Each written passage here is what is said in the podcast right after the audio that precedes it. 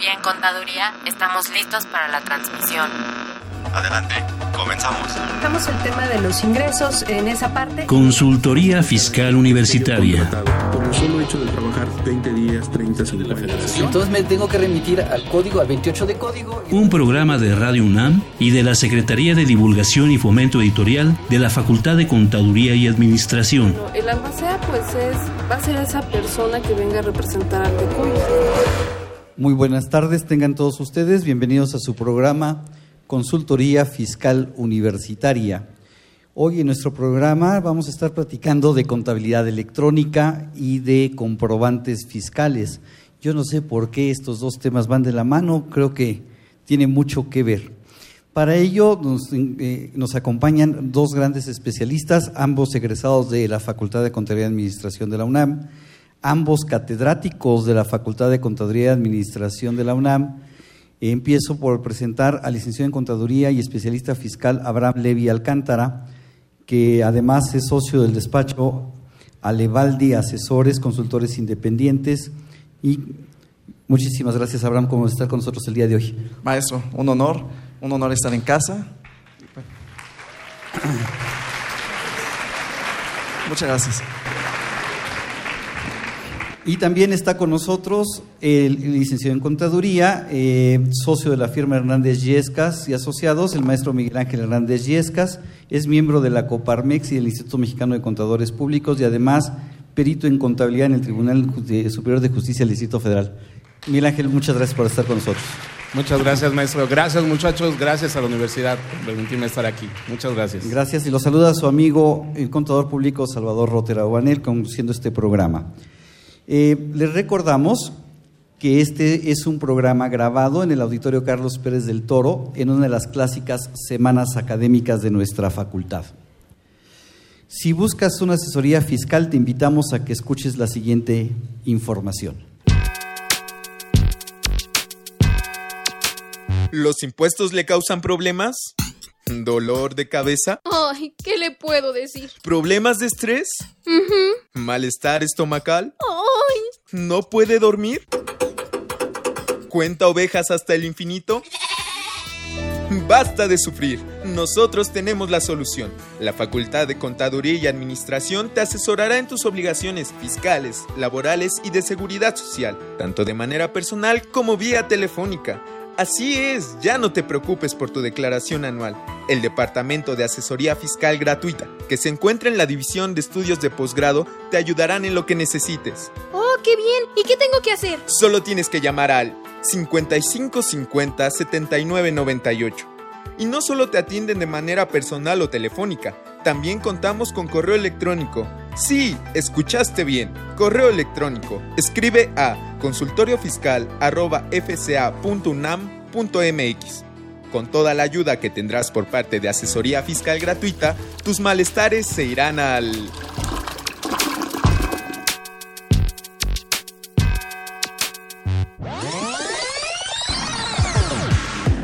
Los invitamos a que nos vean en la radio. Y nos escuchen por televisión. Consultoría Fiscal Universitaria. Y fiscal.com.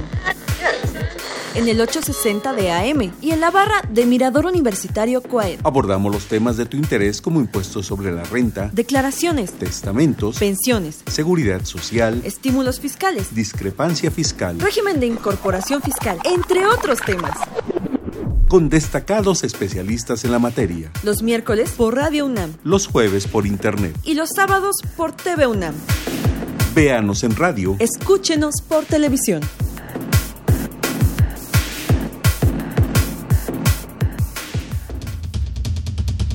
Invertir. Para aprender.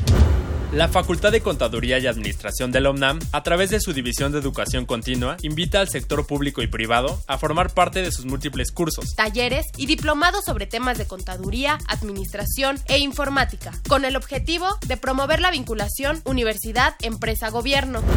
Así que ya lo sabes, prepárate en Liverpool 66, Colonia Juárez, Distrito Federal. Informes 5533-1617 y 5533-1618. O si lo prefieres ingresa a la página dec.fca.unam.mx. No hay excusas. En la División de Educación Continua hacemos Capacitación a la medida.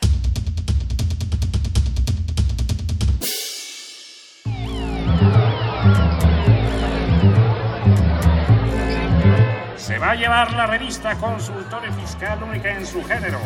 Aquí encontrará los artículos y sugerencias en materia contable, fiscal y administrativa. Ahora, consultorio fiscal desde la calle más cerca de ti. Esta es su información caliente, señor, señora. Con más de 26 años de publicar artículos, noticias fiscales y opiniones de especialistas. Es útil para el empresario, el contador, el administrador persona física, usted. Sí, usted de camisa blanca y corbata rayas, acérquese. En ella encontrarás todo lo de SAT, IVA, ISR, Infonavit, prestaciones, testamentos, contabilidad electrónica, ley aduanera, medios de defensa, lavado de dinero, pensiones IMSS, ISTE, aguinaldos y miscelánea fiscal, entre otros temas. La tenemos en verde, rojo, amarillo, azul, naranja. Todo para el gusto de la damita o el caballero. Suscríbete en publishing.fca .unam.mx o llama al 56 16 13 55 o al 56 22 83 10. Consultorio Fiscal, por mucho la primera. Por mucho la mejor.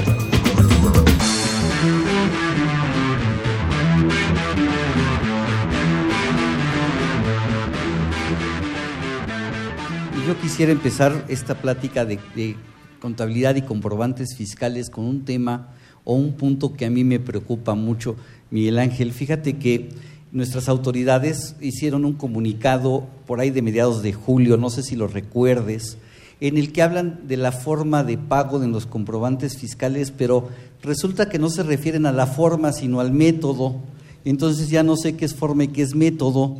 Y luego me dice, eh, antes teníamos una tabla de conceptos de métodos de pago muy amplia, la recortan y me dejan una tabla muy chiquita este, en la que me dice que ya no deben aparecer el nombre del, de si es cheque o si es transferencia o si es este, tarjeta, sino me tiene que aparecer una clave de uno, dos, tres. Pero la pregunta concreta, Miguel Ángel, además de que me digas qué opinas de esto, es, ¿y si no sé cómo me van a pagar? ¿Qué le pongo? Sí, aquí precisamente, maestro, estimados alumnos, y tenemos una situación muy complicada. La autoridad cada vez de un comprobante lo ha ido complicando al grado de que nos ha puesto tantas reglas, ya que para hablar de comprobantes fiscales tenemos que irnos a la obligación, artículo 29 del Código Fiscal, 29A con los requisitos, nos tenemos que ir a resolución miscelánea, todo lo que es la sección 2.7, nos tenemos que ir al anexo 20, nos tenemos que ir a la página del SAT para ver complementos, nos tenemos que ir al Facebook para ver el chisme, porque tanta información y partimos de algo básico, maestro. Artículo sexto del código me dice en su tercer párrafo, cada quien está, tenemos la libertad de autoaplicarnos los impuestos y en esta autoaplicación tenemos la facultad, como nos dice en el 29, de emitir comprobantes. El emitir comprobantes cuando recibimos un ingreso me da la serie de requisitos que está en el 29A y de ahí me empieza a plantear una serie de situaciones que tienen que cumplir mis comprobantes fiscales digitales. Me voy a la resolución miscelánea por ahí de la regla 27132 y me dice claramente, tú harás tu comprobante fiscal con la información que tengas al momento. Al momento. Con la información que tengas en el momento en que lo expides. Así es. Entonces eso me lleva a que partimos de un punto medular, antes del pago y después del pago. Claro. Antes del pago, yo si ahorita me hablan y me dicen, hazte un CFDI porque nos tenemos que mandar nuestra factura a programación, que también es algo importante, muchachos. Tenemos que quitarnos de la mente el concepto factura, recibo de honorarios, puesto que ahora todos son comprobantes fiscales digitales por Internet. Sin embargo, todavía se nos queda el concepto, es que necesito una factura. No, empezamos por ahí. Bueno, me mandan a pedir un CFDI y me dicen, necesitamos para programarlo, para meterlo a que nos paguen dentro de un mes. Y en esto me dicen, ¿cómo? Y la pregunta es básicamente, ¿cómo nos van a pagar? Y la respuesta natural es, no sé. No sé por qué. No, pero tienes que ser adivino. ¿No tomaste en la Facultad de Contabilidad y Administración clases con la maestra J.K. Rawlings o con este alguna de esas de adivinación? ¿Cómo se llamaba la maestra de adivinación en este? la PACA. No sé, pero pues habría que averiguar si en el plan de estudios de nuestra facultad está adivinación, porque tienes que adivinar cómo te van a pagar. Así es. Y aquí precisamente cuando la autoridad nos ha dicho, oye, ¿qué pongo? Y dice, pues lo que tengas de información. Conforme esta regla, la 27132, que ha sido modificada tres veces este año, con la primera resolución, bueno, la resolución, con la primera, la segunda y la tercera. Todas ha sido sufrida esta regla. Al final, ¿qué me lleva? Que en donde yo tengo que poner forma de pago, voy a indicar si es en una exhibición o en parcialidades. Eso es algo muy importante. O si es, o si es una parcialidad. O si va a ser una parcialidad. Aquí nos encontramos, por eso hablo del punto modular, ¿cuándo me pagan? Porque de entrada, si yo espero que me hagan un solo pago, un, en, en una sola exhibición. Esa es la forma. Esa es la forma. Ahora nos damos a la otra parte. Nos sacaron por ahí del 15 de julio, precisamente como usted bien lo mencionó, un catálogo con una serie de numeritos. Sí. Y que me dice el 01 efectivo, 02, 03, 04. 02 cheques, 03 transferencias, 04 tarjetas de crédito. Y llegamos hasta el 99. Y llegamos hasta el 99, pero son como 7 u 8 nada más. Así es. Y de ahí precisamente me dice, cuando te paguen de diferentes formas, podrás poner una comita, podrás poner los dos dígitos, una comita y siempre considerando con cuál te pagaron más. Pues es que no sé todavía con cuál me van a pagar más. Entonces la autoridad le gusta jugar mucho aquí con nosotros, con el contribuyente, y el problema es que precisamente en los requisitos del 29 me dice, a falta de un requisito, tu comprobante es no deducible. Entonces, si no le pongo nada, es no deducible. Así es. Para la persona que me paga. Así Entonces le tengo que poner cómo me va a pagar. Entonces le tengo que hablar y decirle, oye, ¿cómo me vas a pagar? ¿Cómo esperas pagar? Y me dice con cheque. Y el día que me va a pagar, los cheques se le acabaron. Y entonces me paga con transferencia. Ahí tenemos ahí un gran problema. Maestro Levi, ¿qué opina? Bueno, pues primero bienvenidos, estimados chicos, y a lo que se enfrentan, a lo que nos enfrentamos todo el día. Muchos de ustedes dicen, ah, bueno, pues tengo dulces sueños, pero con, a veces con la autoridad tenemos algunas pesadillas, o a veces buscamos que en esos sueños se interpreten. No en balde, no en balde la rúbrica de inicio de este programa. Definitivamente, sí que hasta eh, cuestiones estomacales eh, pueden encontrarse por ahí. Y bueno, con respecto a, a esa situación del catálogo de método de pago, pues hemos visto que la autoridad también lo ha presentado, lo ha eh, eh, ofrecido a los contribuyentes, lo ha acercado de alguna manera, pero eh, no ha sido definitivo, lo ha cortado, lo ha ampliado, igual que como vamos a platicar ahorita del, del catálogo de, para efectos de la contabilidad electrónica. Y peor aún, si me permiten, si ustedes utilizan la aplicación de mis cuentas, ni siquiera les anota el número. No, fíjate que esa es una pregunta que yo quería hacerte a ti. Voy a hacer una factura pero pues soy una persona que no tiene recursos, está empezando, soy una persona de bajo nivel adquisitivo, lo que tú quieras, o soy de Monterrey, que mis amigos de Monterrey, con todo respeto, no es agresión, pero saben que los conocemos como los tacaños del país. Este, y no quiero pagar la factura. Entonces me voy por la fácil, por la gratis. Pero entro a la página del SAT a hacer el, el comprobante fiscal digital y le quiero poner que me van a pagar con transferencia y le quiero poner 03. ¿Se puede? Me puedo cansar de anotar 0, 0, 0, 3, 3, 3 y nunca va, al día de hoy nunca va a pasar nada. Solamente si le pican T, les va a dar transferencia o les va a dar, les va a dar tarjeta de crédito. Entonces hay que tener mucho cuidado. Pero, Entonces la, la, autoridad emite el comunicado, lo presenta en, una, en un anexo y de alguna manera no lo está eh, eh, aplicando como debe de ser. Y luego otro problema, lo sellamos, la propia autoridad lo sella, se le enviamos al cliente, a la persona que me va a hacer favor de pagar, y me dice, no te lo recibo porque no tiene el numerito. Porque no dice 03 o Así 02 es. o 01. Y me lo selló la autoridad, entonces me deja un poco en estado de indefensión. Eh, no, probablemente ese, el contador de ese cliente está, eh, dice que no es deducible. ¿Ustedes qué opinan? ¿Sería deducible un comprobante que en lugar de decir cheque, en lugar de decir 02 dijera cheque nominativo? Lo que pasa es que estamos hablando de forma, no de fondo. También recordemos dos cosas, amigos. Uno, el por sí tener un comprobante fiscal no te permite la deducibilidad total porque la autoridad está tomando y considerando algo muy importante, normas de información financiera, serie A, A2 en especial, cuando hablamos de los postulados básicos referente a sustancia económica, razón de negocios, donde ya me dice la autoridad, está bien, tienes un comprobante, cumpliste con la forma, transferencia, cheque efectivo. Ahora te pregunto, ¿es estrictamente necesario? Y la segunda y más importante, ¿realmente hiciste la operación? Porque también aquí tenemos que recordar un punto importante. Desgraciadamente, en otros estados se ha dado mucho el tráfico de facturas, o sea, la compra y venta de papelitos.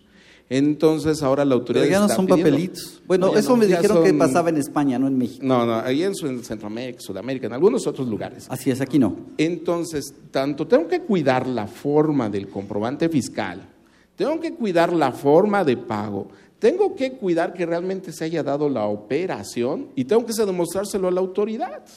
Entonces, estamos en un embrollo, amigos, donde no solamente tenemos que hacer el registro contable de un cargo y un abono, sino tenemos que cuidar tanto los requisitos del comprobante y verificar que las operaciones sean reales. O sea, tenemos que ser contador, asesor, consultor y un poquito de auditor. Y mago. Y aparte. Adivino. También hay que ser adivinos. Así es. Fíjate que escuché por ahí, yo quiero saber su opinión. eh, escuché a algunos contadores, eh, un rumor, ya ves que en este país no nos gustan los rumores, eh, que lo que pretende la autoridad es para determinar y verificar tus revisiones electrónicas, tú ya le pusiste forma de pago. Tú el comprobante lo emitiste el día 30 de agosto, se lo mandaste a tu, a tu cliente, en el comprobante le pusiste transferencia, cheque, efectivo, no sé, ponerle. Y te lo pagan en septiembre. Pero como la autoridad ya recibió el comprobante y dice método de pago, entonces significa que ya te lo pagaron. Por lo tanto, ya cobraste el IVA. Por lo tanto, ya me debes el IVA. Y entonces va a ser la revisión electrónica con base en los comprobantes fiscales, en base a las leyendas de lo que tú le hayas puesto a los comprobantes. Sí, aquí la autoridad, precisamente como usted lo menciona, maestro, así es como va a proceder. Sin embargo, ¿qué me queda a mí como contador, como asesor o como consultor? Demostrarle que no fue así. Yo es donde voy a tener los elementos, donde le voy a decir a la autoridad, sí, así me hicieron el CFDI. Sin embargo, recordemos que IVA es, se paga cuando es efectivamente cobrado, se acredita cuando es efectivamente pagado. Entonces yo le puedo demostrar a la autoridad, sí me expidieron un comprobante, sin embargo también no me lo pagan. ¿Y cómo te lo puedo demostrar? Con estados de cuenta. Y sobre todo, algo básico, amigos, registros contables. Y vuelvo a las normas de información financiera. Por un lado, en las normas de información financiera me habla de provisiones. En cuanto conozco, tengo que registrar. Por otro lado, el artículo 33 del reglamento del Código Fiscal, inciso B, me da tiempos de registro. La autoridad ahora ya me dice cuánto tiempo me da para registrar mis asientos contables. Cinco Una días. Fabulosa cantidad de cinco días. Así es, que es imposible. En la práctica es imposible. Quien haya redactado eso nunca ha estado atrás de un escritorio llevando contabilidades. Es que seguramente lo hizo algún economista o algún ingeniero, algún abogado, este, pero no lo hizo un contador. No, algún carvariano, algún, no sé, pero... Y se dieron cuenta y tuvieron que sacar la resolución a decirnos, perdón, me equivoqué, me excedí. Te voy a dar hasta el último día natural del mes siguiente para que hagas tus registros contables. Y esto tiene una razón de ser muy básica. ¿Por qué? Independientemente como nuestro amigo que hasta allá atrás está echándose una buena pestaña de la gorrita, dice, no, esto yo ya me lo sé, y hasta se quitó nuestra gorra. ten en cuenta y ten cuidado, amigo. ¿Por qué? Porque la autoridad ahora me dice, te doy hasta el último día natural del mes siguiente. ¿Por qué? Porque tienes la necesidad, tienes la obligación de presentar tus balanzas de comprobación. ¿Y cuándo voy a presentar mi balanza de comprobación? Al siguiente, tengo tres días. Si yo imagínense, un registro de enero, tengo hasta cuándo para hacer una operación de enero, tengo hasta el 28 de febrero para hacerlo, porque en los tres o cinco días de marzo tengo que estar mandando mi balanza.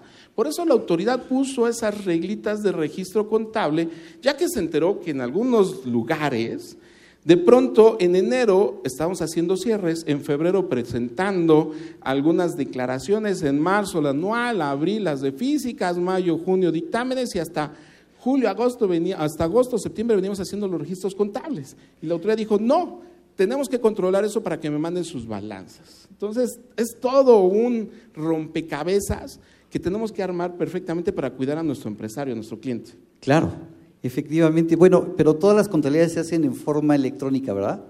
Bueno, tenemos la facilidad por parte de la autoridad, porque bueno, tenemos la propia contabilidad electrónica y tendríamos por ahí una aplicación que nos da la facilidad, la autoridad que se conoce por ahí por mis cuentas. Pero mis cuentas no es contabilidad, por Dios.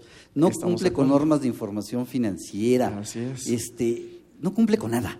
No, si me permite, sería una contabilidad para efectos fiscales, un Exacto. registro para efectos fiscales, donde, bueno, si tengo que llevarlo para que la autoridad conozca de, mi- de mis operaciones, para que la autoridad me pueda fiscalizar, para que la autoridad tenga pleno conocimiento de las mismas y también yo puedo utilizarlo como un empresario que está iniciando para tener una mejor administración, para que tenga yo control de esas operaciones, para que tenga un control, de, de- decía el maestro, de los papelitos del XML, nos explicaba eh, la maestra Noemí Martínez del Extensible Markup Language.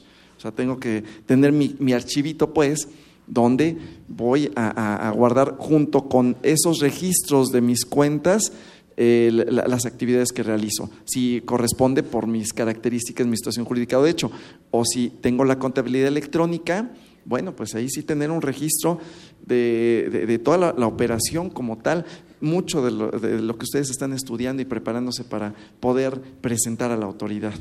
Así es. Entonces los XML, que son los comprobantes fiscales, el papelito no sirve para nada. No, no, no, para hacerle un avioncito.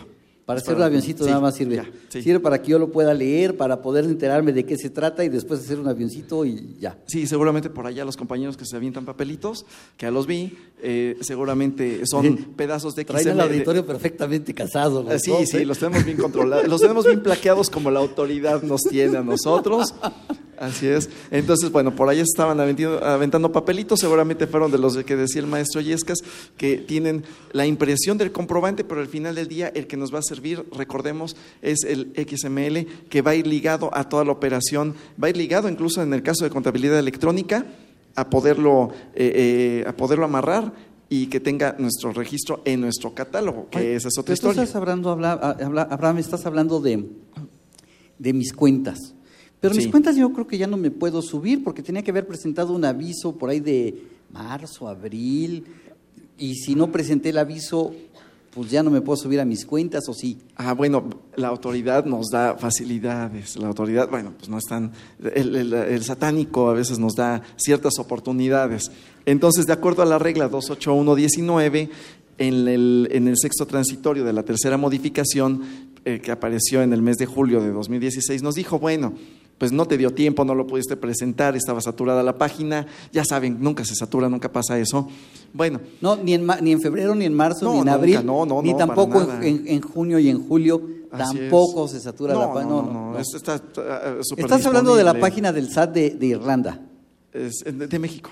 Ah, De México. Sí, sí, no, de la de Irlanda sí. Todo Esa todo el tiempo se satura. Sí, seguramente. Pero la de México nunca. Entonces, bueno, dio la oportunidad a, a través de esta regla 28119 en el sexo transi- transitorio del mes de julio de 2016, donde nos dice, bueno, no la presentaste, no tuviste oportunidad, preséntala. Pero ya, o sea, al, al momento que nuestros amigos nos escuchen en la grabación es presentarla, escucharon en ese momento, ingresar a la página, presentarla ya, porque nos dice, la presentas, tienes el efecto, o sea, tienes para presentarla hasta el día 31 de diciembre de 2016, tiene un efecto retroactivo el primero de enero, salvo, salvo que haya sido requerida la- esta contabilidad por parte de la autoridad. Si lamentablemente ya fuimos requeridos, ya fuimos notificados, ya la autoridad nos dijo, me traes tu contabilidad electrónica, sobre todo como persona física, voy a tener que presentarla ya como electrónica. Entonces, mucho cuidado, amigos, si, eh, eh, si ustedes tienen ahorita clientes que no han presentado esa, ese aviso, hay que presentarlo inmediatamente para que no sufran alguna consecuencia donde tengan que armar la contabilidad electrónica, que ahorita hablaremos de esa situación, porque pues ya no es tan, tan eh, sencillo como viene siendo la aplicación de mis cuentas. Así es. Y, Mi- y Miguel Ángel, regresando un poquito, finalmente, ¿qué clave le pongo al, al- al comprobante cuando no sé cómo me van a pagar? Porque me dice 99 otros, pero la miscelánea especifica en qué caso se usa el de otros. Ya no hay compensación, ya no hay este eh, caducidad, ya no hay nada de eso, ya no se puede compensar, ya no puedo decir, eh, te pago este servicio con el servicio que tú me, o con la mercancía que tú me vendiste. Y entonces estaríamos compensando. Esa clave la eliminaron. Así es. Sí, precisamente, bueno, la- cuando me habla que puedo utilizar el otro es en operaciones público en general, cuando son de CFDIs globales, que estos, recordemos, se hacen de operaciones público en general con fundamento en tus notas de venta, tickets de máquina de comprobación fiscal o comprobantes electrónicos que por día, por semana, por mes o en el caso de RIF por bimestre podremos hacer estos comprobantes globales que son únicamente para la identificación de los ingresos. Sin embargo, pues aquí la recomendación es, como nos dice la regla de resolución miscelánea, como nos dice el código, con la información que cuento en ese momento y considerando que para efectos de impuesto sobre la renta siempre me indica que gastos mayores a dos mil pesos tengo que hacerlo con sistema financiero, pues así jugándole un poquito a Guruin para no meter tantos problemas, utilizar la opción transferencia electrónica porque sería o cheque para no poner efectivo, porque si no hasta ya podría, solito estaría teniendo problemas yo de estarle indicando que me van a pagar con efectivo y podría poner en problemas a, mi, cliente. a mi cliente. Entonces, mejor evitemos esa parte, desde ahí juguémosle un poquito al gurú hacia nuestro favor. O le hablo a mi cliente y le digo, ¿cómo me vas a pagar? Pero como cuando jugabas este, quemados, ¿no? Este, hay de ti si no me pagas de esa forma yo no voy a tener problemas. Tú vas a tener problemas porque no, no sé cómo, cómo, lo vayas a hacer deducible. El problema, que yo me, eh, el problema que a mí se me puede generar es que no me lo pagues este mes, que me lo pagues al siguiente mes y que la autoridad diga, ya lo cobraste y como bien dijo Miguel Ángel, tendré que recurrir a la contabilidad para demostrar que no. Que aquí sí, la contabilidad, el 33 del reglamento de código, si por ahí algunos de ustedes están viviendo una época que ya ya no les tocó pero platicamos un poquito de historia. La autoridad en un principio, era hace los años, principios de los 80, estaba casada con la contabilidad. Llegó eh, finales de los 80 y se divorció de la contabilidad y dijo, la contabilidad no me importa. Y entonces eh, muchos contadores se olvidaron de ser contadores y se volvieron este, pagadores de impuestos. Pero hoy la autoridad, como un célebre mexicano, hoy hoy, hoy, el fisco me dice, tienes que cumplir con normas de información financiera. Tu contabilidad la puedes llevar con NIF, con normas internacionales o con US GAAP, la que quieras. Pero una vez que decidas con cuál, tienes que cumplir con los requisitos. Y te recuerdo que el 27 de la ley del impuesto sobre la renta en su fracción cuarta dice debidamente registrados en contabilidad. ¿Qué significa esto? Que si no cumples con normas de información financiera, tus erogaciones pueden ser no deducibles. Así es, amigos. Hay que tener en cuenta que ustedes están viviendo un punto importante, trascendente en la parte de la profesión. Tenemos listo Calvario, Esto es un poco semejante cuando, llegaron las primeras computadoras, donde también muchos colegas dejaron la profesión y dijeron, no, no, eso es muy complicado, yo no con las computadoras no le entro. Después, ¿qué pasó? y entraron, reformaron, nos ayudaron. Ahora estamos viviendo un punto coyuntural. Desde la reforma fiscal, con el artículo 28 del Código Fiscal, donde nos maneja las cuatro fracciones de qué integra la contabilidad, qué es la contabilidad electrónica y el envío de la contabilidad con sus requisitos, esto me lleva a que ustedes están viviendo un punto trascendente. Dejamos, como bien lo dice el maestro Rotter, dejamos atrás un detalle muy curioso. ¿Qué fue? Nos abocamos tanto a lo fiscal que nos, obligamos, nos olvidamos de los registros contables. ¿Qué hace la reforma fiscal? Te dice, mira, tú tienes una contabilidad basada en normas de información financiera que te, que te lleva registros contables, auxiliar, balanza de comprobación y tus estados financieros. Ok, yo como autoridad te puse una normatividad fiscal basada en papeles de trabajo, leyes y códigos. ¿Qué es lo que hago? Junto las dos. De base tu contabilidad financiera, bueno, es una sola contabilidad, de base la contabilidad, le agrego unas cuentas fiscales y creo un anexo 24, donde va la combinación de cuentas financieras, cuentas fiscales y esa te la encargo. Y ahí es donde deriva el concepto de contabilidad electrónica. ¿Por qué?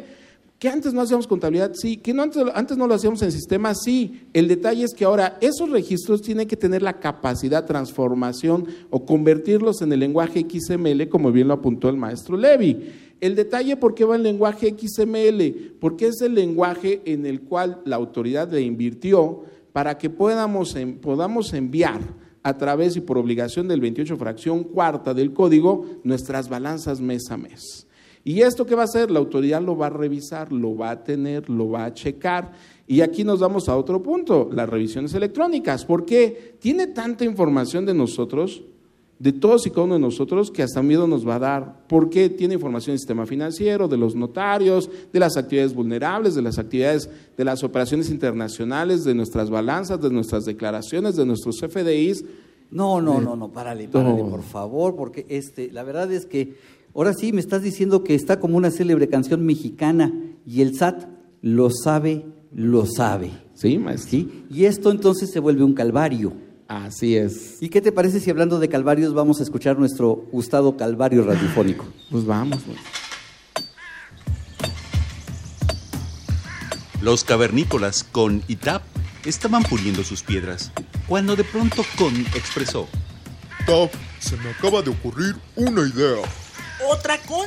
¿No te basta con haber inventado el fuego y la rueda? ¿Por qué no inventamos la contabilidad electrónica? Estás loco, con. No se ha descubierto la electricidad, ni mucho menos el Internet. ¿Qué importa? Inventamos las bases y que alguien más haga el resto. ¿Y qué se te ocurre, con? ¿Recuerdas a los cazadores de mamuts y a los recolectores de maíz que han formado sociedades morales? Sí, pues serán los primeros que tendrán que llevar contabilidad electrónica. ¿Y solo ellos? ¡Uh, no! Además los que administran los trueques, las agrupaciones de pescadores, los sacerdotes de templos. ¡Órale, con! Todos los de fines no lucrativos. ¡Oh, sí, Tap! Además, el médico brujo, los que pulen las piedras, los curtidores de pieles. O sea, las personas con actividad empresarial. Así es aunque estoy pensando que algunos estarán exentos de llevar contabilidad electrónica. ¿Quién es con? Se me ocurre... Se me ocurre... Ya sé, todos aquellos cuyos ingresos no excedan de 2 millones en trueque.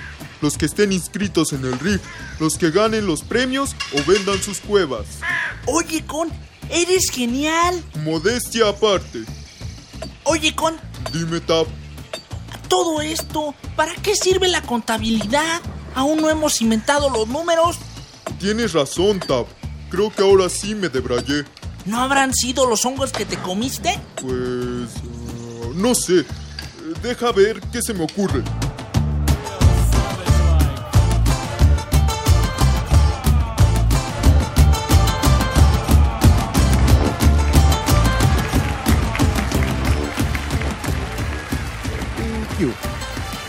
Mi querido Abraham, Miguel, ¿cómo llevarían la contabilidad electrónica los cavernícolas con cincel y martillo? Con mucha creatividad como ahora. Con mucha creatividad como ahora. Sí, no, llevar ahorita la contabilidad electrónica es verdaderamente un calvario, como lo dijimos antes, ¿no? Y esa contabilidad electrónica tiene que cumplir con una serie de requisitos increíbles, además de las normas de información financiera. O sea, ser contador, por ahí alguna vez dijeron que ser contador era la carrera más fácil. Ajá. Sí, yo creo que hay que decirles que se vayan a química cuántica, a física nuclear, no sé, cualquier cosa de esas, pero contabilidad creo que no es una carrera sencilla y es una carrera de muchísima responsabilidad. No sé qué opinan. Sí, es, es una responsabilidad impresionante y por ahí este, nuestras autoridades, creo que lo único constante en materia en este país es el cambio en materia fiscal, siempre hay cambios en materia fiscal. Y por ahí luego nos hablan de responsabilidad este, solidaria, no sé, Abraham. Sí, definitivamente hay que tener en cuenta que la autoridad cada año cuando propone su, eh, su reforma, el artículo 26 se ve modificado, párrafos nuevos, eh, adiciones que tiene. ¿Por qué? Porque busca involucrar a más gente. ¿A qué vamos? A que no busca quién lo hizo a veces, busca quién lo paga. Entonces nosotros como asesores, incluso que nos acompañan o nos escuchan amigos eh, allá en, casita o en la oficina, bueno, pues de repente el administrador, el ingeniero, el, el compadre que nos dice, no pagues impuestos, imagínense, es gravísimo porque puede incurrir en una responsabilidad solidaria de acuerdo a todas las modificaciones que se van dando. O sea, ya es mucho más amplio esa situación de la responsabilidad, es decir, el que esté pagando alguien las culpas de otro. Así es, por ahí hay una figura de la Ley General de Sociedades Mercantiles que se llama comisario, ¿no, mi querido Miguel Ángel? Así es, yo le digo al sheriff de chocolate, porque mucho tiempo tenía un gran peso, ahorita ya ha perdido su, su peso en algunos casos, sin embargo, la responsabilidad legal, hasta penal, puesto que puede ser demandado por proveedores al no verificar la información, al no cumplir con su función, y esto es grave, porque de pronto nombran a los comisarios, nada más le dicen, tú fírmale, no hay problema. Muchos de ustedes les va a tocar cuando empiecen a trabajar, mis estimados futuros colegas, que de pronto en las empresas les digan, ¿quieres ser comisario? ¿Qué es eso? No sé, tú fírmale. Y necesitamos una persona para constituir una nueva, una nueva empresa. Y firmas. Y no te das cuenta de la responsabilidad que conlleva eso. Entonces hay que ser buenos sheriffs de chocolate. Sí, no, pero tiene que ser un verdadero comisario. No puedo hacer lo que se hacía en tiempos de antaño, ¿no? Oye, voy a crear una sociedad, tú eres mi cuate, ¿puedes ser este comisario de la sociedad? Sí, hombre, ¿qué tengo que hacer? Pues nada, nada más firmar. Sí, ¿qué vas a firmar? Estados financieros, vas a firmar informes y los revisaste. Y esas revisiones las vas a tener que hacer en revisión de contabilidad, ¿qué crees? Electrónica.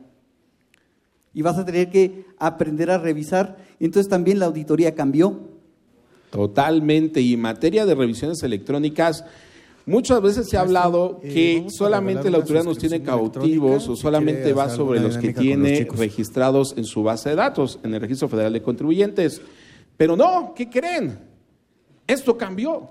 ¿Por qué? Porque le dio la facultad al sistema financiero a través de sus obligaciones por ahí del artículo 56 de la ley del impuesto sobre la renta, donde le dice, mira, todos aquellos que tienen una cuenta bancaria de débito, crédito, pásame información cuando sus operaciones los superen los 15 mil pesos.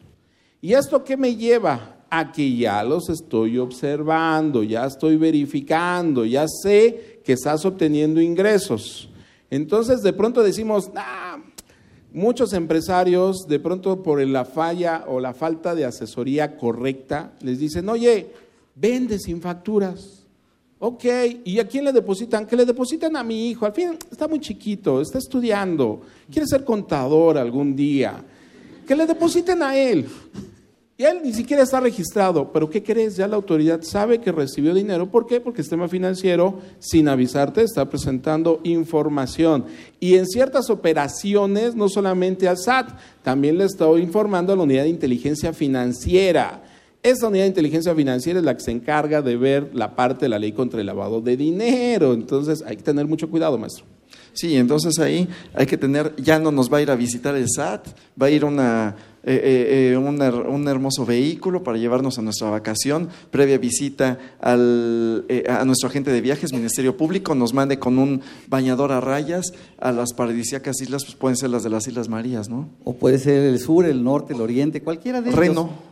Sí, cualquiera de esos. de vacaciones al es, reclusorio así es. Pero no, nada más rápidamente, no se preocupen, van a estar en un reclusorio cercano a su casa porque la Suprema perfecto, Corte sacó una opinión diciendo todos nuestros presos tienen que tener a su familia cercana.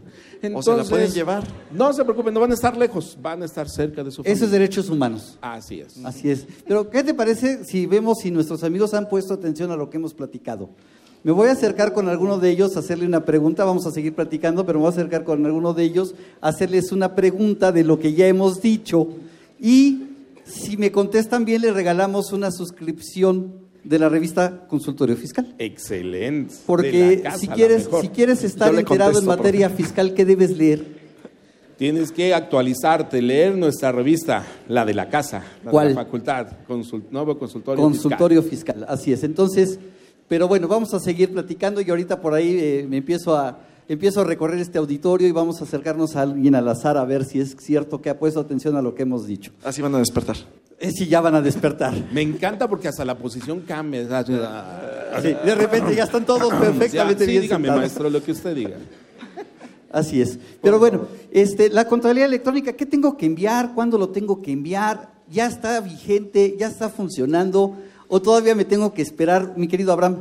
Bueno, ya nuestros contribuyentes ya están, o sea, muchos de, los que nos acompañan el día de hoy ya, su- ya sufren, digo, perdón, ya ordenan su documentación, ya no tienen ningún problema, tienen eh, eh, que presentarla, incluso los que se ampararon y que les, eh, ya, el amparo fue, eh, la suspensión ya no se otorgó, ya no se otorgó la protección, tienen que presentarla retroactivamente hasta el momento, por lo menos al, el primero de enero de este año. Por lo menos el primero de enero de este año. Así es, por lo menos. ¿Qué tengo que presentar? ¿Qué tengo que enviar?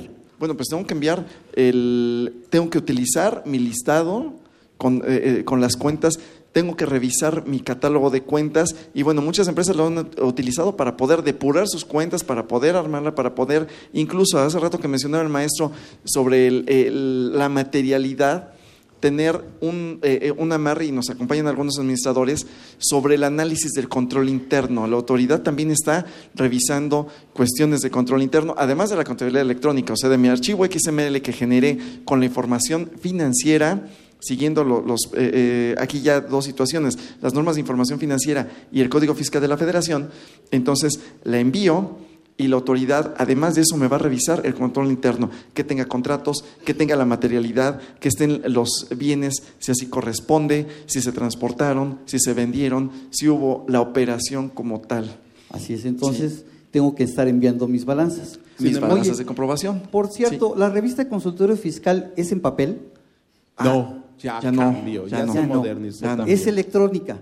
tú estás viviendo en un mundo electrónico. Totalmente. Ok, ¿me puedes decir de pura casualidad si te acuerdas qué dijo y quién lo dijo de los maestros que tenemos invitados? Este, ¿Cuándo hay que presentar el aviso para subirme a mis cuentas?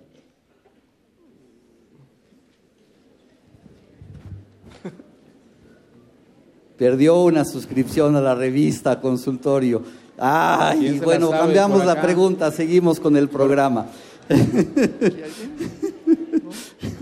A mí me gustaría también mencionar, precisamente en, materia de envíos, la obligación empezó desde el 2015 un sector de contribuyentes. 2016 entramos, digamos, todos, todos los demás, salvo los que están utilizando mis cuentas.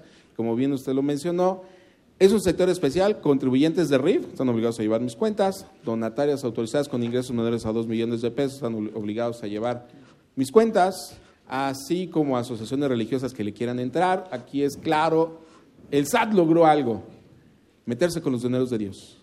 Y dijo, primero lo fiscalizo y luego qué le pasan allá arriba. Entonces, esto es algo muy curioso. Todas las acciones religiosas que quieran entrar a mis cuentas, que es todo un sistema más fácil, tendrán que presentar también su aviso. Y aquellos contribuyentes que presenten el aviso. Pero la pregunta fue clara. ¿Cuándo se va a presentar? Bueno, primera opción, ya, se ya nos dieron un primer término y luego nos los ampliaron. ¿Quién sabe quién, a qué fecha se amplió? Por acá. Rápidamente. El profesor que lo dijo fue el profesor Abraham Levi Alcántara y nos dijo que lo podíamos presentar a más tardar el 31 de diciembre del 2016 o en el momento que conociéramos, como ustedes lo comentaron, a través del programa. Perfecto. Este, efectivamente lo dijo el maestro Abraham Levy.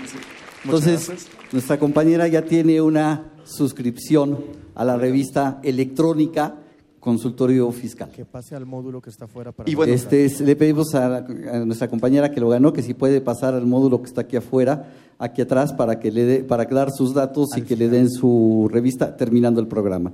Muy bien. Seguimos con, platicando sobre este tema, mi querido Miguel, mi querido Abraham. Tengo que enviar la balanza, pero nada más la balanza, los auxiliares, las pólizas, no tengo que enviarlas.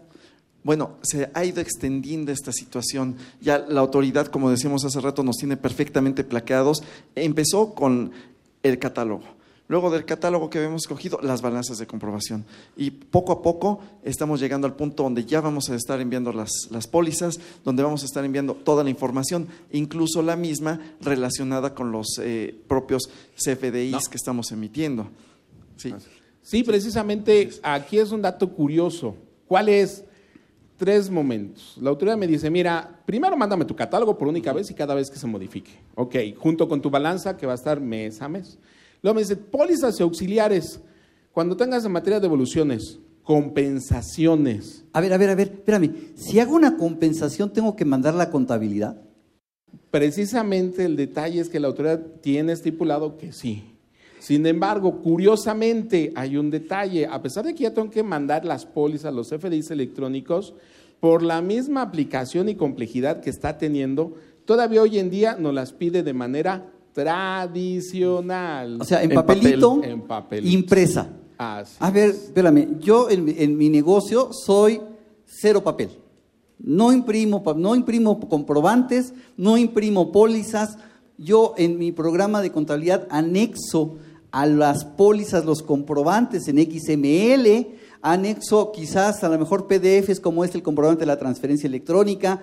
Le pongo todo lo que antes hacían nuestros antepasados de agarrar el papelito, la póliza, este, le engrapaban las facturas, este, el contrato y hacían un documento enorme, lo perforaban, lo metían en una carpeta. Eso en mi negocio ya no existe, todo es electrónico. Es más, la impresora tiene códigos para saber quién imprimió hojas y ver si no alguien imprimió en exceso y llamarle la atención ecológicamente. Pero llega la autoridad y me dice, mándame toda la contabilidad del año. ¿Tengo que imprimirla? No, aquí no es todo el año. Cuando me dice, podrá hacer en devoluciones, compensaciones y cuando te la pida. Es natural, no las pides, se las damos. Sin embargo, ¿qué implica esto? Esto nos los manejó en materia de procedimientos, pero cuando vemos el anexo 1A, recordemos que el anexo, 1, el anexo 1A son todo nuestro manual de políticas y de procedimientos para en materia de impuestos federales. Nos dice, en materia de devoluciones y compensaciones me vas a mandar tu aviso a través del buzón tributario. Y cuando vemos el procedimiento, nos dice, en algunas ocasiones vas a mandar todavía de manera tradicional la representación impresa de tus FDIs, de tus pólizas y demás. Entonces ponte a imprimir porque tú no tenías impreso absolutamente nada. Así es. O lo manejas en PDF porque el buzón tributario, recordemos que es electrónico y hay que estar cuidando, guardar en PDF, después CPR, después estar enviando los archivos. Que nada más tenemos un pequeño problemita con el buzón tributario. ¿Cuál es? Está muy chiquito. Todavía es pequeñito.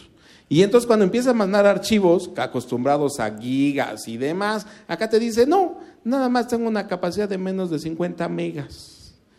¿Por contribuyente? Por, no, contribu- pues no, no por archivo. Por, Ah, por archivo. archivo. Entonces tienes que estar calculándole, armando, cortando, sipeando, y entonces esto me lleva a que ahora somos tres los que A participamos ver, entonces hay para que modificar nuestro plan de estudios. Además de que tenemos que meter adivinación, tenemos que meter corte y confección de documentos. Sí, la parte de informática se vuelve básica, básica, básica. Yo he dicho que ahora para defender a un empresario necesitamos tres elementos, tres personas. Abogado, informático y liderados por el Capitán América, que es el contador, para poder defender a un empresario, para poder ayudarlo, para poder asesorar. Sí, efectivamente. Si hay preguntas del público. Ok, vamos a ver si hay alguna pregunta de nuestros amigos este, aquí en el auditorio que quieran hacer a nuestros invitados sobre el tema que estamos tratando. De favor, levanten la mano y cualquiera de nosotros nos acercamos a, a prestarles uno de los micrófonos. Este, mientras alguien aparece con alguna pregunta, eh, regresando con el tema, entonces las, balanz- eh, las balanzas las envío, los auxiliares y las pólizas, si me las pide la autoridad, este, pero esas pólizas, a mí me inquieta ese artículo 33 y la resolución miscelánea porque ya se metieron en el campo que no deberían de meterse. Eso está regulado por la CINIF. Así es. ¿Cómo hacer mis asientos contables está por la CINIF? Pero ahora viene la autoridad y me dice, ah, pero yo quiero que además de que le anexes el documento, en la póliza ponga ciertos datos. Quiero que en la póliza aparezca el, el folio fiscal. 32 caracteres y 4 guiones. Y no se te ocurra teclearlo. No. Porque si lo tecleas, este, como son números y letras, ¿qué va a pasar? Te vas a equivocar y si eres disléxico, como yo comprenderé, entonces en lugar de poner un 54 vas a poner un 45 y resulta que el comprobante sí existe. Y esa factura era de una, de una compra de mercancía por un millón de pesos y el 45 es un recibo de nómina de salario mísero, perdón, salario mínimo. Entonces, pues no estás, así- no estás poniendo las cosas como deben de ser. Sí, efectivamente, aquí donde nos estamos apoyando muchos en la parte informática con los programas, donde que ha habido aquí toda una revolución también en materia de, como contadores, amigos, normas de información financiera, la parte fiscal, la parte de auditoría, un poquito de informática, porque ahora lo que tenemos que observar es que nuestros documentos cumplan con el anexo 20, con el anexo 24, como nos lo marca precisamente la parte de programación que nos dio la autoridad. Entonces, hay facilidades, sí. Cuando yo tengo ahora los programas que están tan modernos, no como los de hace un año que estaban adaptándose, ya nada más puedo asociar el folio fiscal y ya sin necesidad de poner los 32 caracteres o 36 espacios por los que cuatro guiones, cuatro guiones, ya automáticamente nos está asignando el CFDI cuando estoy haciendo mi registro. Pero también la póliza tiene que tener el RFC del, del tercero. Así es. O sea, plasmado en la póliza. Y si la operación se hizo en moneda extranjera, el tipo, Tipo de, de cambio. cambio.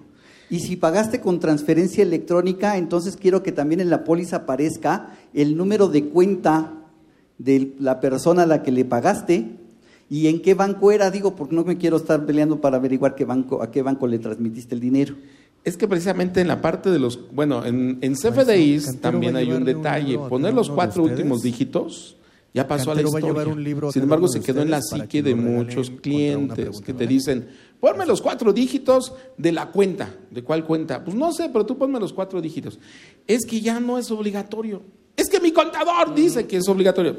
Mándalo un curso, tráetelo a la universidad, aquí le damos algunas clases, porque eso ya pasó a la historia, ya no hay que poner cuatro dígitos. Pero sabes qué, Miguel, fíjate que me he encontrado que efectivamente el contador vino a la facultad, se asesoró y le dijeron que esos cuatro dígitos. Y me dice el contador, ¿y qué hago si mi programa Me lo pide. me lo pide porque cuando le pongo tarjeta o le pongo transferencia no me acepta si no pongo los cuatro dígitos? Muy sencillo, ponle cero, cero, cero, cero. Ya, te quitas de problemas.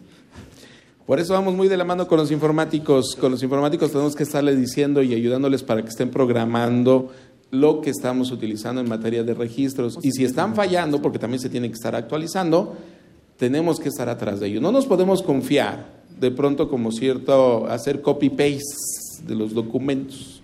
Tenemos que profundizar, ser más observadores y sobre todo tener mucho cuidado. Mira, tenemos aquí un libro de publicaciones empresariales UNAM, de la Facultad de Contaduría y Administración. Eh, todo lo que debes saber sobre contabilidad electrónica, aspectos fiscales, financieros, casos prácticos, de Arturo Morales Armenta y Carmen Karina Tapia. Vamos, a- tenemos tres ejemplares, vamos a regalar estos tres ejemplares. Obviamente, vamos, cada uno de nosotros va a hacer una pregunta y quien la conteste se lo regalamos, ¿te parece? Claro que sí. Algo sobre lo que hemos venido platicando. Totalmente. Mi querido Abraham. Bueno, pues podríamos hablar sobre la adivinación, ¿verdad? A ver si nuestros amigos presentes adivinan qué es lo que estamos pensando para estos efectos. Así como lo hace el, el SATO, a veces como lo tenemos que realizar como contadores con la finalidad de conocer cómo me van a pagar, cuándo me van a pagar, a qué hora. Eh, el- el- ahora sí que la, la autoridad dice que eh, eh, siempre que me preguntes que cuándo, cómo y si dónde. Ah, Quizá, quizá, quizá. ¿Quién sabe cómo será el medio de pago? Y bueno, eh, este libro que será muy, bueno, es muy interesante. Ya hemos tenido oportunidad de, checarlo de nuestro buen amigo Arturo Morales Armenta y de la maestra Carmen Karina Tapia. Y bueno, vamos a hacer una, pregunta así muy rápida. Ya hablamos de los FDIs. Bueno, ¿cuál sería el, el elemento o qué es lo que la autoridad eh, requiere eh, para considerar que existe el, el CFDI? ¿Qué es lo que nos va a revisar? A ver, por ahí adelante, alguien nos... Ah, Eh, bueno. Tengo entendido que para que pueda ser válido es necesario revisar el archivo XML. Mm, ¿El archivo? El archivo XML. Ok, perfecto. Sí, es correcto. Muchas gracias. Bien, este, para Muchas seguir, felicidades. El hay- hubo, hay- hubo uno de los dos maestros que nos comentó qué es lo que debe de ponerse en los FDIs en, mate- en- en tratándose de forma de pago. ¿Qué es lo que debo poner en forma de pago y quién de los dos maestros lo dijo? Por allá, a ver. Voy por acá. Aquí alzaron primero la mano. Corra, maestro, corre, corre, corre.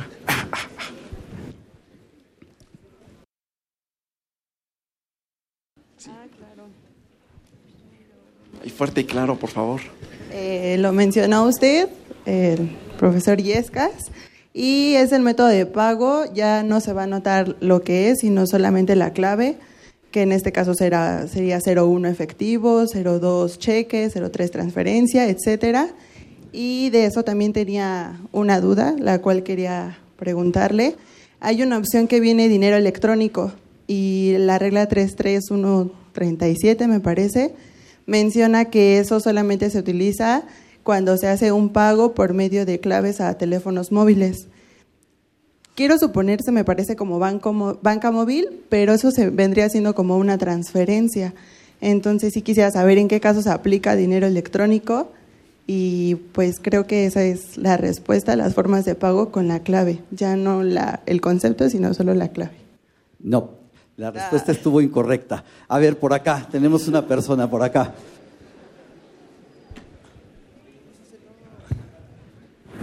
Eh, lo dijo el, el, maestro Yesca y dijo que tiene que ser, en forma de pago, tiene que llevar en una sola exhibición, en una parcialidad o en parcialidad. Estamos en, cuatro minutos, maestro. Caso. Bravo. Y por cuestión de tiempo, la última pregunta, mi querido Miguel, porque ya tenemos que despedir Artículo el programa. del reglamento donde me especifica el tiempo para hacer mis registros contables. Acá. Artículo del reglamento de código. Artículo 33 del reglamento de código fiscal es donde dice los tiempos de pago. ¿Tiempos de qué? Del registro del pago. De registros contables. Sí. 33 inciso B. 33 inciso B es donde me habla de los tiempos de mis registros contables. ¿Alguien más, mi querido Miguel? Rápido para poder este, cerrar el programa. Otra pregunta rapidísimo. Mencioné en dónde se fundamenta la parte en el código fiscal, toda la parte de la contabilidad electrónica. ¿Qué artículo es? A ver por acá. Es el artículo 28 del Código Fiscal de la Federación. Así es. Bien. Pues, perfecto.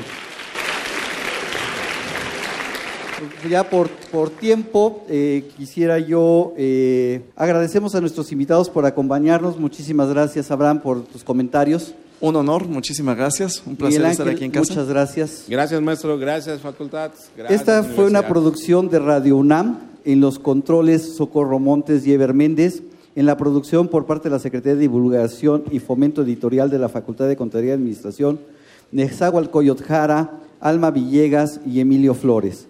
En el Calvario Radiofónico, Juan Flandes, Eric Estefano y Edgar Alejandro López.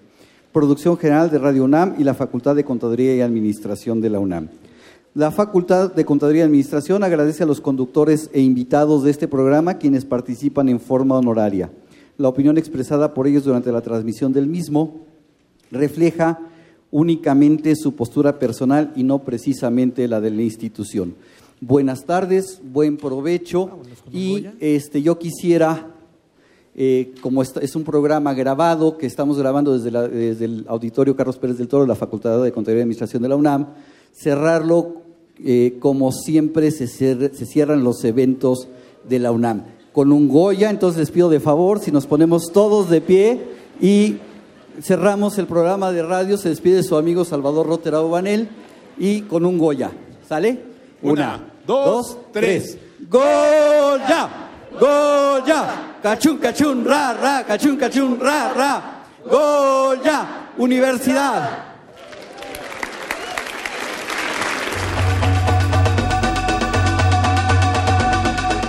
Consultoría Fiscal Universitaria.